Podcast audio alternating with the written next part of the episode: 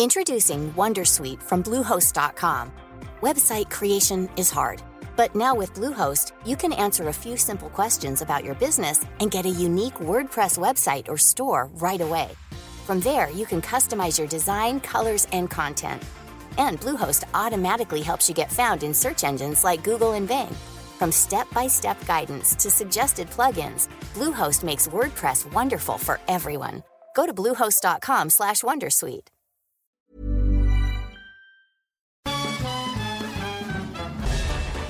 Farándula 021 es un podcast de cultura pop, donde analizaremos sin piedad series, películas, programas, música, moda, tendencias, libros, redes sociales y hasta figurosas e inventadas.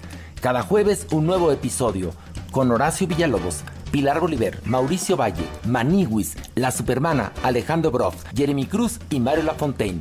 Farándula 021, un podcast con periodistas, psiquiatras y vestidas.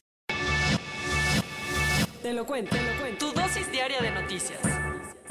Hola, soy Pau Mendieta y aquí te va tu dosis diaria de noticias.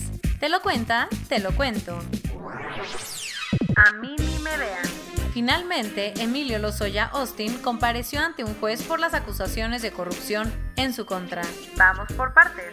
Desde que aterrizó en México el 17 de julio, extraditado desde Madrid, el exdirector de Pemex ha estado hospitalizado en el Ángeles del Pedregal por una aparente anemia. Por eso no había visto a un juez hasta ayer cuando desde el hospital y por videoconferencia tuvo su primera audiencia sobre el caso agronitrogenado.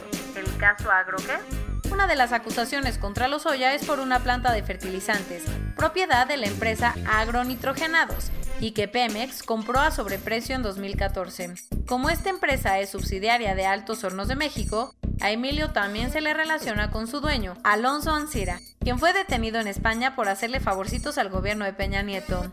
¿Y a todo esto qué dijo Lozoya en la audiencia? Ayer se declaró inocente de las acusaciones de lavado de dinero y sobornos por 3.4 millones de dólares recibidos por Altos Hornos de México. Según la Fiscalía General de la República, el exfuncionario usó ese dinero para comprarse una lujosa casa en la Ciudad de México. Ante esas acusaciones, Emilio dijo que demostrará que no es responsable ni culpable de los delitos que le imputan. Pero eso sí, colaborará con las autoridades para denunciar y señalar a los verdaderos responsables. Lo que sigue. Obviamente al proceso todavía le queda mucho trecho por recorrer, pero por lo pronto Emilio Lozoya Austin tendrá hoy su segunda audiencia ante un juez. Esta nueva comparecencia es para hablar sobre el caso Odebrecht. Una hazaña de la ingeniería. Ayer se empezó a armar un reactor para hacer el mayor proyecto de fusión nuclear de la historia y generar muchísima energía limpia. Luego de más de 60 años de análisis y estudios científicos, finalmente empezó en el sur de Francia el ensamblado del reactor que será responsable de generar la mayor fusión nuclear de la historia, algo que ha sido considerado como una de las mayores proezas de la ingeniería. ¿De qué se trata? El ITER Project planea replicar las reacciones que produce el Sol y su objetivo es demostrar que el poder de fusión de esas reacciones se puede generar a una escala comercial, produciendo una cantidad impresionante de energía limpia. Para poder hacer el reactor tendrán que conectar a más de 3.000 toneladas de imanes superconductores con más de 200 kilómetros de cables, todo en la planta criogénica más grande del mundo que estará a menos 269 centígrados. Algo así como un congelador superpoderoso. Si todo sale bien, el reactor de más de 23.000 toneladas, que ha costado más de 20 mil millones de euros, empezará a generar la primera plasma ultracaliente para finales de 2025. Completamente recuperado del atentado en su contra, el secretario de Seguridad Ciudadana de la Ciudad de México, Omar García Harfuch, acompañó a Claudia Sheinbaum en una videoconferencia de prensa ayer. ¿Y qué dijo?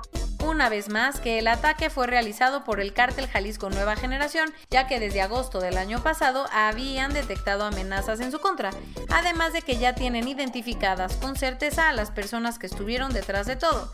Pero eso sí, Omar dijo que con el ataque solo reafirmaron sus intenciones de chambear para fortalecer a la policía.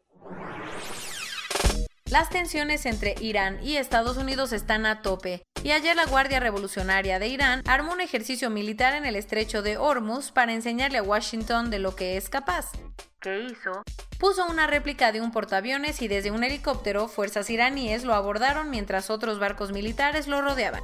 Pero ahí no paró la cosa, porque el subcomandante de la Guardia dijo que tenía todo listo para lanzar misiles balísticos de largo alcance y golpear a enemigos lejanos.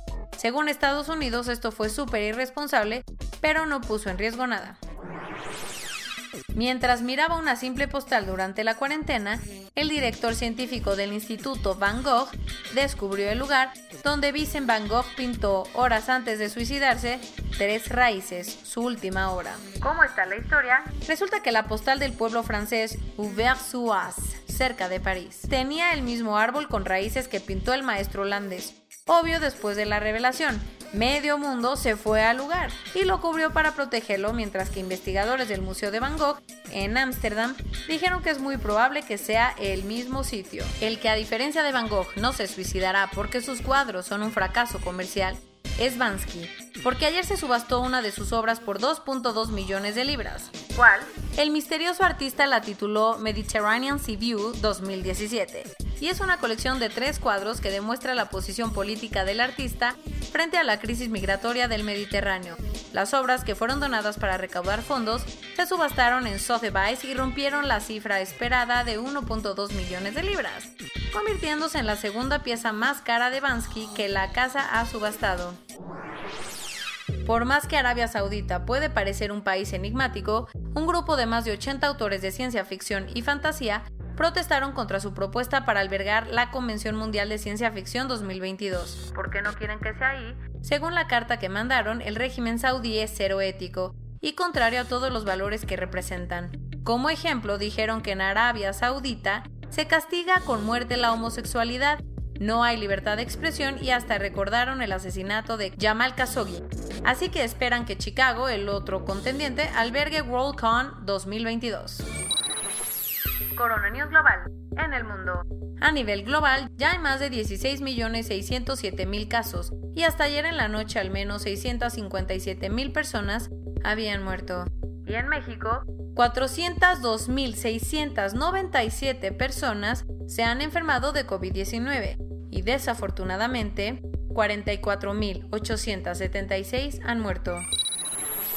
Un estudio de la UNAM encontró que las amas de casa son el grupo más afectado por muertes de coronavirus en México, ya que se registran 9.192 fallecimientos. La Cámara Nacional de la Industria Restaurantera y de Alimentos Condimentados, CANIRAC, dijo que 90.000 restaurantes han tenido que cerrar definitivamente en todo el país.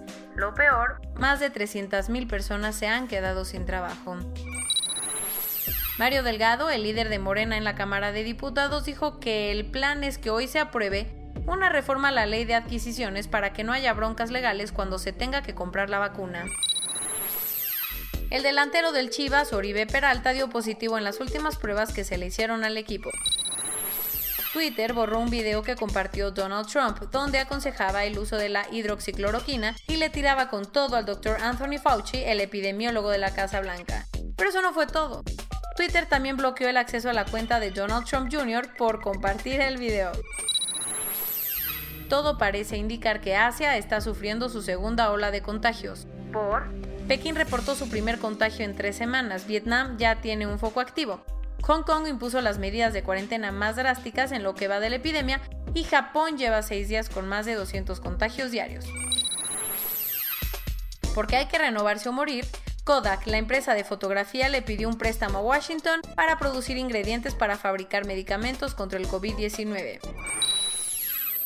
Con una audiencia reducida y muchísimas medidas de seguridad, el Festival de Cine de Venecia anunció que se realizará de forma presencial del 2 al 12 de septiembre.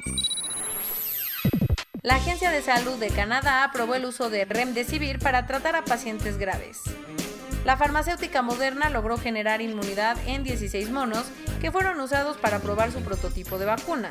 Ahora seguirá trabajando para lograrlo en humanos. Y esto es todo por hoy. Nos vemos mañana con tu nueva dosis de noticias.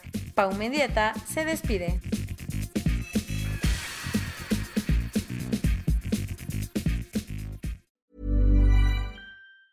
Tired of ads barging into your favorite news podcasts?